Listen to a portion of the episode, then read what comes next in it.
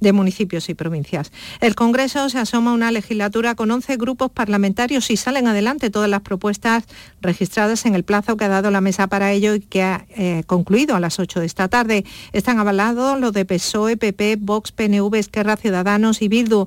Faltaba el de Unidas Podemos y sus confluencias que ya está formalizado. Las dudas están en el visto bueno a la solicitud de los regionalistas de Coalición Canaria, UPN, los eh, del Partido regionalista. Cántabro y Teruel existe bajo el nombre España Plural, por un lado, y Junts per Cat, Más País, Compromiso y Benega bajo la denominación Grupo Múltiple.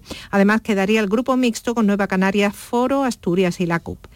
El Pleno del Parlamento andaluz ha celebrado esta tarde la primera sesión del debate final del proyecto de presupuestos del año que viene. PSOE y Adelante Andalucía han defendido sus enmiendas al texto articulado y a siete de las once consejerías, las cuales se someterán a votación mañana junto al resto. Guzmán Ahumada, de Adelante Andalucía, critica las cuentas porque entiende menoscaban los servicios públicos esenciales.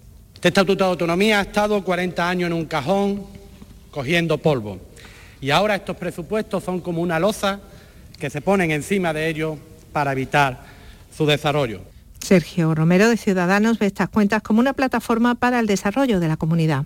Que no les parezca bien a algunos que más del 50% del presupuesto esté destinado a políticas sociales, a educación, a sanidad, a dependencia, indica que vamos por la buena dirección. Por cierto, que la Junta de Portavoces del Parlamento ha dado luz verde por unanimidad a la celebración de un debate general sobre la sanidad andaluza, propuesta de PSOE y Adelante Andalucía. Será el miércoles día 18. Y la vicepresidenta del Gobierno en funciones, Carmen Calvo, preside mañana la decimoquinta ceremonia de entrega de los premios Plaza de España en Sevilla a la defensa, cumplimiento y difusión de los valores recogidos en la Constitución española. Entre los reconocimientos es de nuestro compañero periodista Valentín García, título póstumo el relato en primera persona de su enfermedad, siempre eligiendo una actitud positiva a la hora de afrontar el cáncer. 9 grados en Atajate, Málaga, 8 en Jabalquinto, Jaén, 8 en Zufre, Huelva. Buenas noches.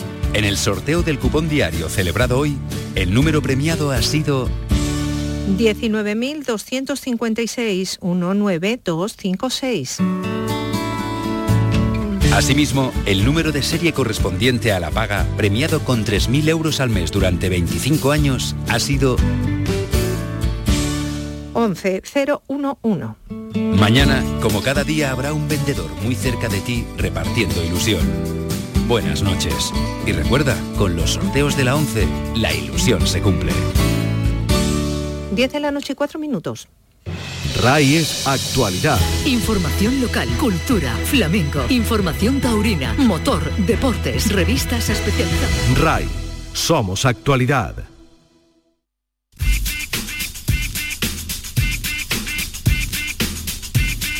En RAI, conectados con Javier Oliva. Bienvenidos, conectados os traemos un día más la actualidad del mundo de las nuevas tecnologías de la información y la comunicación, nuestro epicentro Andalucía y desde aquí al resto del mundo a través de la red. Hora de jugar a los videojuegos. Estamos en plenos días de compras navideñas y hoy nos gustaría proponeros un regalo con el sello de Conectados. Se trata del libro sobre videojuegos Siguiente Fase, escrito por nuestro compañero experto en la materia Jesús Relinque Pella, quien será entrevistado por quien mejor lo conoce y sabe tanto más sobre el mundo gamer, su partener José Manuel Fernández Speedy.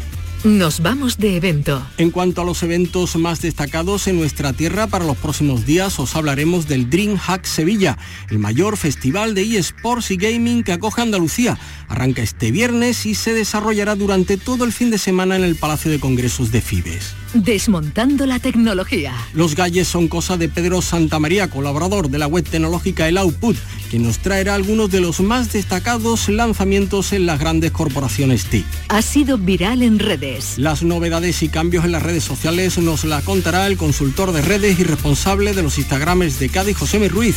Nos informará del paso atrás de Twitter en la eliminación de cuentas inactivas y del control de la edad de nuevos usuarios por parte de Instagram. Conectados con Javier Oliva.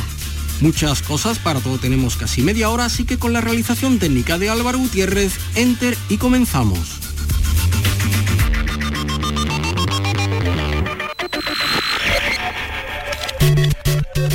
Hora de jugar a los videojuegos. A ver qué nos traen hoy nuestros gamers andaluces de cabecera, José Manuel Fernández Speedy y Jesús Relinque Pecha.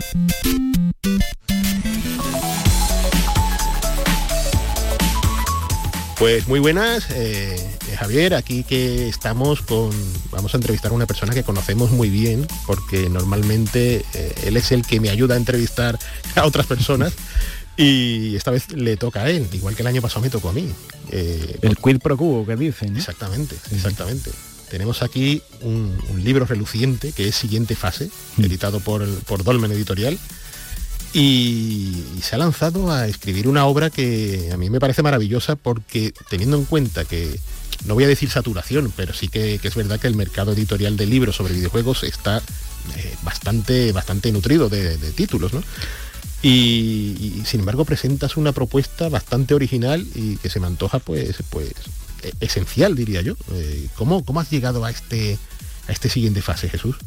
Es verdad que mm, cada vez salen más libros de, videojuegos, cada vez hay más editoriales que apuestan por este tipo de libros. Hace 5 o 6 años esto era una utopía auténtica, ¿no? Solo teníamos material anglosajón o americano o japonés y, la verdad que es una buena noticia, ¿no? Eh, es verdad que todo tiene una consecuencia, eh, hay muchos libros eh, hay gente que habla de esa sobreexplotación, yo no estoy de acuerdo, ¿no? Yo creo que cuanto más mejor para los que nos gusta este tipo de, literatura, de historia del videojuego, pero está claro que yo quería hacer algo original, algo que sobresaliera de alguna manera, que se diferenciase de todo el resto de libros de historia del videojuego que hay ahora mismo en el mercado, y de ahí nace siguiente fase, que no es más que 11 capítulos y cada capítulo dividido, digamos, en forma de pregunta y respuesta sobre un momento concreto de la historia del videojuego, sobre todo ambientado en, los 80 y en los 90, que, fueron, es verdad que esto es un poco subjetivo, ¿no? la, época dorada ¿no? del videojuego antiguo,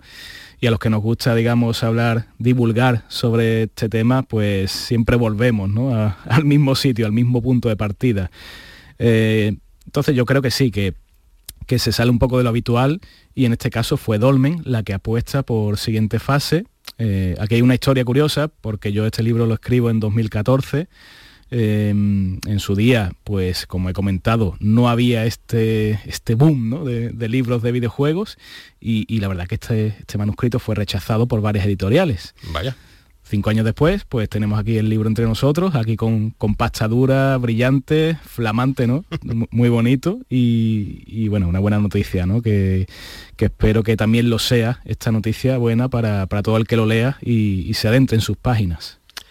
Y es que, de hecho, es arriesgado un poco la, manera en la que abordas el libro porque a veces existe el debate del criterio un poco eh, difuso ¿no? que tienen las editoriales de, videojuegos, de libros de videojuegos a la hora de publicar material, quizás un poco para ocupar el mercado. Mm. Sin embargo, tu obra no busca lo comercial, ni mucho menos, eh, busca, eh, tiene un punto educativo para todo aquel que le interese la historia del videojuego, pero tocas muchos palos. Es muy curioso porque abres un abanico ahí de posibilidades en cuanto a, saber, ¿no? a tocar la historia del videojuego en, múltiples facetas y, es fascinante. Eh, ¿Por qué? ¿De dónde viene esa idea? Bueno, esto se asemeja bastante a lo que es el concepto del trivial y tiene todo el sentido del mundo. ¿no? En un trivial tenemos eh, multitud de preguntas de diversos temas, temáticas totalmente distintas unas de otras. Y es lo que ocurre en, en siguiente fase. En siguiente fase tenemos preguntas de la edad de oro del software español. Tenemos preguntas del nacimiento un poco del shareware de, PC y compatibles.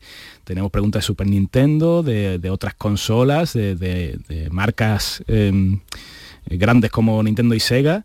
Y, claro, el origen de todo esto pues tiene también este sentido de trivial, porque nace un poco en Meristation, en la página web que, que tiene tanto, tanto éxito, ¿no? tantos seguidores en la red. Em, esta página de videojuegos, pues hace muchos años, como tú sabes perfectamente, tenía una sección de, trivial en la que bueno, se lanzaban preguntas a los usuarios de la página y, la gente intentaba em, acertar esa pregunta eh, con un premio de por medio, ¿no? Pero quizás el premio era lo, de menos en este caso. Em, lo que más importaba era que al día siguiente, cuando la respuesta era publicada, Em, a la vez se publicaba una solución bastante completa, bastante detallada, con datos, anécdotas, incluso alguna entrevista o declaración ¿no? de, gente anexa a este, a este videojuego, al videojuego protagonista de la pregunta, y, yo creo que era muy didáctico, ¿no? La gente aprendía bastante sobre un tema en el que, bueno, hace 10, 15 años em, había poco publicado, poca literatura, como hemos dicho. O nada. O nada, ¿no? La verdad es que, que era un, desierto, ¿no? Totalmente el, tema de la literatura de videojuegos hasta hace poco. Y de ahí nace, ¿no? Todo, todo este todo este mejunje que es siguiente fase y que realmente este concepto me permite tocar tantos palos, ¿no? Quizás em, sabemos que los libros de videojuegos se enfocan en marcas, Atari, por ejemplo, que bien lo conoces, en consolas, en sistemas muy concretos, en autores, en compañías, pero claro, eh, siguiente fase se centra en todo a la vez. es la ventaja o el truco que yo he usado para hablar de tantas cosas y, e intentar sorprender al lector ¿no? con cada página que va leyendo. Eh, en este sentido hay algo magnífico porque ya sabemos que detrás de cada videojuego suele haber pues, un factor humano. Y haces especial hincapié en esas personas que están detrás del videojuego, del ocio electrónico en general. Y ¿Qué podrías decirnos de, estas personalidades con las que has podido hablar para desarrollar la siguiente fase? Es un privilegio, ¿no? Poder em, hablar, conversar con gente como Gary Winnick o David Fox de, la, vieja LucasArts, la que inventó lo que es las aventuras gráficas, la edad de oro de las aventuras gráficas. Em, o hablar con Rafa Gómez, el creador de Mad Miss Game o Emilio Butragueño mucha, mucha gente que, me ha ayudado, que, ha acudido, digamos, a mi llamada y, ha puesto su granito de arena en, cada capítulo de siguiente fase, porque yo creo que, un libro como este es una gran oportunidad para, convertirse en altavoz, altavoz para gente que hasta ahora quizás ha permanecido en la sombra o no se le ha dado suficiente importancia, ¿no? Em, dentro, digamos, de su carrera en el mundo del videojuego y creo que un libro de historia del videojuego sin declaraciones mm, de, la gente que digamos eh, ha, ayudado a que todo esto avance pues yo creo que se queda bastante cojo ¿no? entonces em, complementar todos estos datos con sus declaraciones creo que, es lo mejor ¿no? Eh, una idea grandiosa de hecho es que hasta le das voz a, a los que son los ilustradores de la portada. Sí, y, no se le suele dar eh, voz a, este tipo de perfil, ¿no?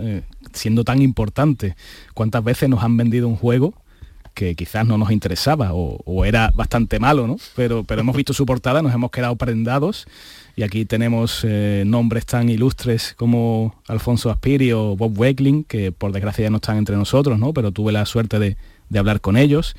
Eh, gente como Luis Rollo o incluso como una tal Susan Jekyll que trabajó en, Atari, haciendo portadas que después se convirtieron un poco en, su trabajo como diseñadora de, libros juveniles y que, que eso, eh, hacían el milagro de, vendernos el juego eh, de un solo vistazo, ¿no? de verlo en el escaparate o en una revista, en una publicidad y un trabajo brutal ¿no? el que hacían. Esto es fascinante, ¿no? y más aún diría yo que teniendo en cuenta que el videojuego, quizás por su juventud, quizás por el marco de circunstancias en el que se mueve, eh, prolifera cierto facción de eh, factor de desinformación en general, mm. muchas veces que no se somete digamos a una seriedad, ¿no? Cuando se habla del videojuego, no hay un juicio justo cuando se escarba en el pasado. Y aquí me consta que te has llevado meses y meses y meses y meses buscando la fuente de, cada dato y demás. Es un contraste alucinante. Es lo que tiene nosotros, que somos muy serios y entonces, claro, a la hora de, trabajar en el videojuego, pues nos lo tomamos ahí al pie de la letra. Sí, creo que eh, reflejar estos datos, eh, toda esta información que, que, reflejamos en nuestros libros es capital. ¿Por qué es capital? Porque cuando uno intenta reflejar un trocito de la historia del videojuego, y no lo hace con, esta rigidez, ¿no? con esta seriedad, con esta formalidad, eh, al, final puede cometer errores y estos errores se propagan luego, ¿no? porque tu libro puede ser un referente, un referente que cojan otros autores y lo citen en su bibliografía. Y si tú cometes algún tipo de error, esta información, digamos, se va propagando de mala manera, ¿no? Entonces yo creo que sí es muy importante esta labor, esta arqueología ¿no? del videojuego, como muchas veces llamamos, y que nunca está de más, ¿no? Eh, como decía al principio, eso de que hay demasiados libros de, historia del videojuego, eh, para mí es una falacia, ¿no? Esto yo creo que es eh, algo buenísimo que tenemos que seguir aprovechando y que sobre todo el, lector que está interesado en, absorber este tipo de información está de enhorabuena. Y es curioso porque cuando se habla de la historia del videojuego eh, y la cultura del videojuego, porque realmente la historia del videojuego es su cultura, mm. Eh, pero tiende últimamente sobre todo a prevalecer ese factor cultural que trata de relacionar el videojuego con otras categorías artísticas y sin embargo parece que se tapa un poco los ojos ante la historia auténtica que tiene detrás. Y esto me recuerda esas palabras de Shigeru Miyamoto, el creador de Super Mario, cuando le dicen aquello de el Spielberg del videojuego. y él se enfada porque dice, no, dice, yo hago videojuegos, eh, Spielberg hace cine, no mezclemos cosas. Sí, sí, sí, hombre. Miyamoto sale también en siguiente fase, por cierto, en un capítulo muy curioso sobre Donkey Kong. Bueno, es este enfoque de periodismo cultural ¿no? del videojuego es creo que bastante distinto al que nosotros solemos em, abordar. No digo, no digo que sobre ni mucho menos, yo creo que pueden ser totalmente, perfectamente complementarios. Ahora bien, creo que nunca, nunca puedes perder de perspectiva lo que estamos hablando. Tú puedes engalanar un texto, todo lo que tú quieras. Tú puedes em, hacer comparaciones, símiles, metáforas si quieres, ¿no? Con cualquier otra disciplina artística, pero un videojuego no deja de ser eso, un programa, una aplicación, un trabajo que ha hecho mucha gente que quiere eh, entretener al jugador. Y lo entretiene a partir de ciertas mecánicas que han ido evolucionando a través de la historia del videojuego y bueno, todo eso que parece muy simple en, esta frase que acabo de decir, pues tiene millones de connotaciones, eh, muchísimas anécdotas, muchísimos datos que nosotros vamos a seguir en ello, ¿no? Vamos a seguir escarbando hasta que nos cansemos. Absolutamente. y para terminar, yo diría que el libro nos, nos los ha vendido más que de sobra, mm. pero te doy, te doy una oportunidad para que nos convenzas. bueno, el libro cuesta 19,95, está en cualquier librería, lo, publica Dolmen, como, como hemos comentado. Son 200 páginas a todo color y si bueno eh, tiene una promoción que, si lo si lo adquirís en la, página de Dolmen pues mm, tenéis un extra ¿no? que está muy relacionado con el espíritu de siguiente fase que no es otra cosa que unas tarjetitas tipo trivial con las preguntas que incluye el libro, ¿no? A modo de recuerdo, ¿no? Un poco de detalle. Que, el señor Juan Alberto Brincao pues se ha currado ¿no? en, su labor de maquetador y diseñador del libro y, bueno, eh, espero que todo aquel que se acerque a él eh, no me venga después protestando ¿no? de que no le haya gustado o algo, que, se quede muy satisfecho y que sobre todo disfrute y, aprenda mucho. Siguiente fase, 10 más un desafío sobre la historia del videojuego de Jesús Relinque es el libro de, iba a decir de la semana, yo casi diría que del año. Bueno, eso, tendremos que discutirlo a final de año, a ver qué pasa. Así que, muchas gracias Jesús. Aquí como sabes, bienvenido. Bueno, es que vienes de todas maneras. Sí, sí, todo queda, todo queda en casa. Pues muchas gracias, señor Speedy, y esperemos vernos aquí muy pronto con, más novedades. Aquí nos veremos con más novedades. ya sabéis, soltar el mando un momento, coged el libro y luego, ya sabéis, un saludo y seguid jugando. Un abrazo.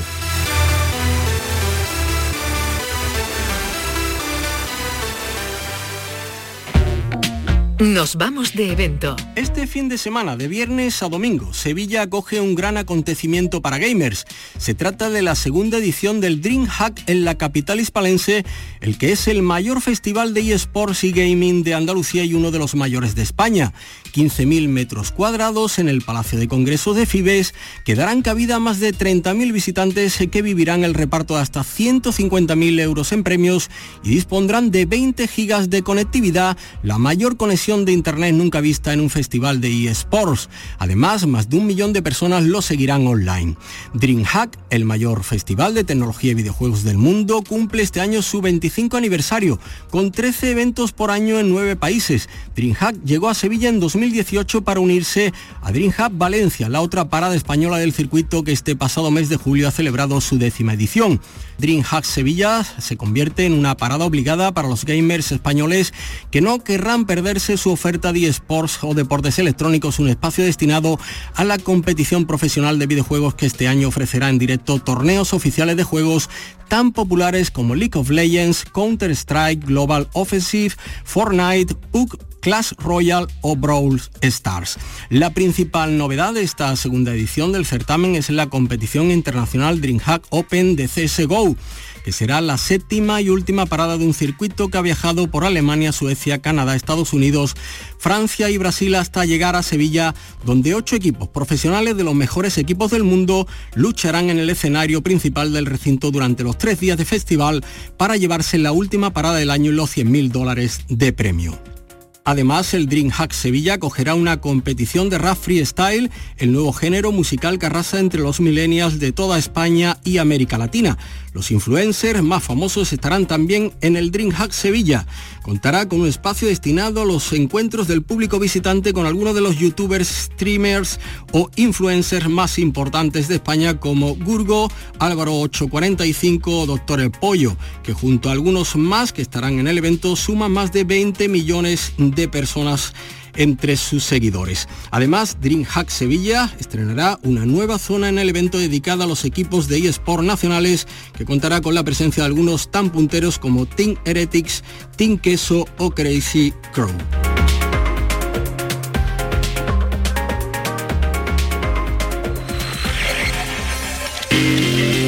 El análisis de las más novedosas creaciones TIC es cosa de Pedro Santamaría, que nos habla de los últimos gadgets tecnológicos. Hola a todos, una semana más. La semana pasada estuve probando el nuevo televisor de Xiaomi, que es uno de los productos, bueno, más esperados de este final de años y del que ya pudimos saber que llegarían pues hace relativamente poco. La nueva pantalla, la que yo he podido probar, es el modelo Mi LED TV 4S. Es la pantalla que ofrece una diagonal de 55 pulgadas y francamente he quedado muy muy satisfecho. Es una pantalla que viene con un panel fabricado por LG con resolución 4K, UHD y soporte HDR.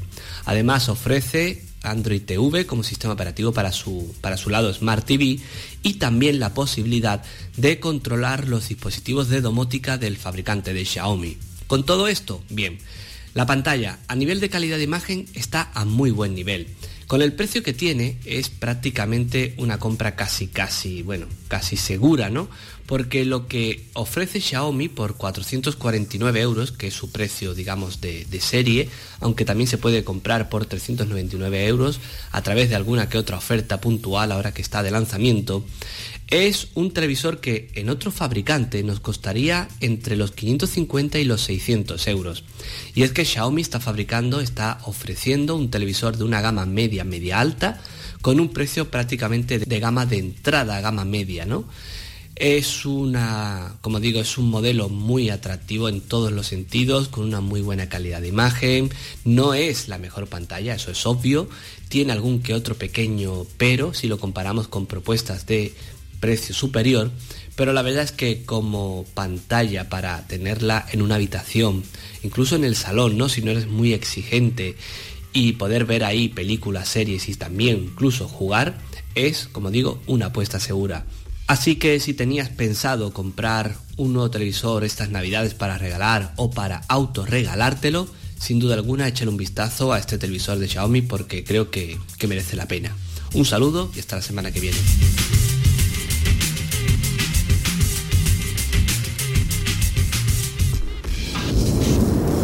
Ha sido viral en redes. Y ahora repasamos lo que nos deja el mundo de las redes sociales y lo hacemos con José Ruiz, Instagramer y consultor de redes.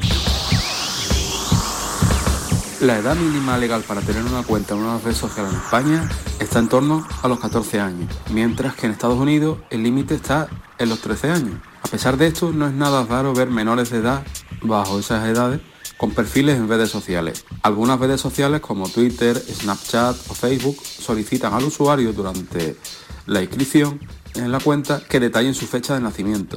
Si detectan que no tienen la edad legal permitida, no les dejan continuar. O si cambian su fecha de nacimiento posteriormente, en cualquier momento, pueden llegar a clausurarles el perfil. Este sistema no estaba implantado en Instagram hasta ahora, puesto que hemos conocido en los últimos días que Instagram va a añadir esta pregunta a la que habrá que responder obligatoriamente durante el proceso de apertura de un nuevo perfil. Aquellos usuarios que no cuenten con al menos 13 años en el momento de abrir la cuenta no podrán acceder al servicio de Instagram. Esta nueva norma solo afectará a los nuevos usuarios que se inscriban a partir de ahora en Instagram, por lo que la compañía seguirá ignorando la edad de los más de mil millones de usuarios que tiene en la actualidad. Lo que sí va a hacer Instagram es comprobar que la edad y la fecha de nacimiento del usuario coincidan con la consignada en Facebook, si el usuario tiene también cuenta en esta red social. Bueno, y de Instagram pasamos a Twitter. la noticia de la semana es que Twitter va a dar marcha atrás, no eliminará las cuentas inactivas. Como hablamos la semana pasada, la red social había anunciado eh, una serie de cambios en las políticas de cuentas inactivas. Y bueno, pues parece ser que ha dado marcha atrás anunciando que no va a eliminar ninguna cuenta inactiva hasta que creen una nueva forma para que las personas puedan recordar u honrar las cuentas de los seres queridos fallecidos.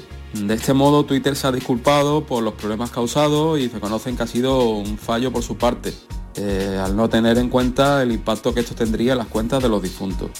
La iniciativa que aceptaba a los usuarios que no hubieran accedido a la red social durante los últimos seis meses fue impulsada por, por Twitter para liberar cuentas de, de usuarios y tenían hasta el 11 de diciembre para conectarse a sus cuentas. Si no lo hacían serían eliminadas y su nombre de usuario podría ser utilizado por otra persona. Parte de este esfuerzo era animar a la gente a consultar y utilizar Twitter de manera activa una vez que se hubieran registrado en la cuenta, tal como indicaban en sus políticas de cuentas inactivas. Bueno, pues estas han sido las novedades en redes sociales de estos días. Para dudas o comentarios podéis contactarme tanto en Twitter como en Instagram en mi cuenta arroba José Y que no se os olvide, disfrutad de la vida real.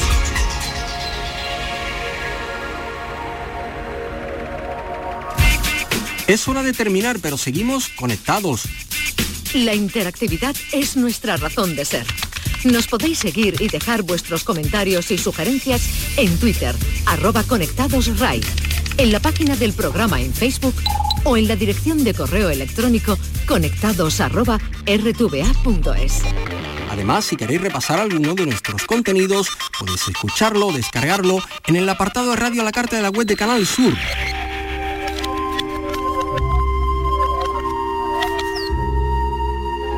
Millones de usuarios de YouTube se han quedado impresionados con un reciente vídeo en el que se nos revela que existe una canción que ningún ser humano es capaz de interpretar fielmente. Lleva por nombre Diva Dance y la compuso Eric Serra por encargo del director de la película El Quinto Elemento para que la cantase un ser extraterrestre. Muchos han intentado emularla y ninguno ha sido capaz porque su compositor lo hizo teniendo en cuenta los límites humanos. Os dejamos con ella por si queréis intentarlo. Hasta el próximo miércoles a las 10 de la noche a todos. Feliz vida virtual.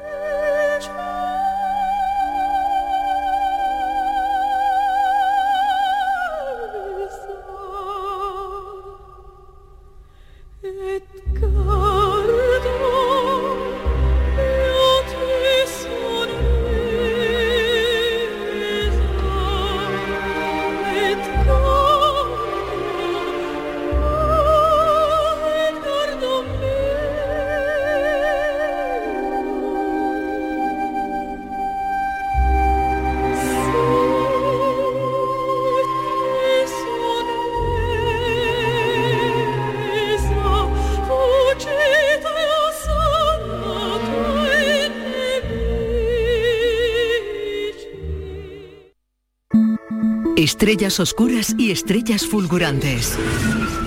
Estrellas gigantes y estrellas fugaces. Todas bajo el firmamento de Planeta Kepler. Una visión subjetiva de la actualidad musical internacional con J. Pardo. Planeta Kepler, los miércoles a las 11 de la noche en RAI.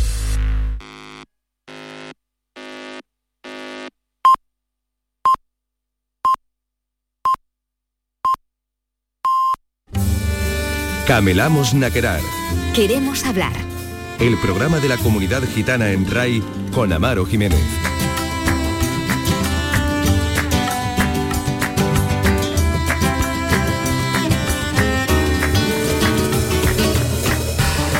Con Amaro Jiménez y Mar Rodríguez. ¿Qué tal, Amaro? Muy buenas. Aquí estamos en RAI, en Radio Andalucía Información.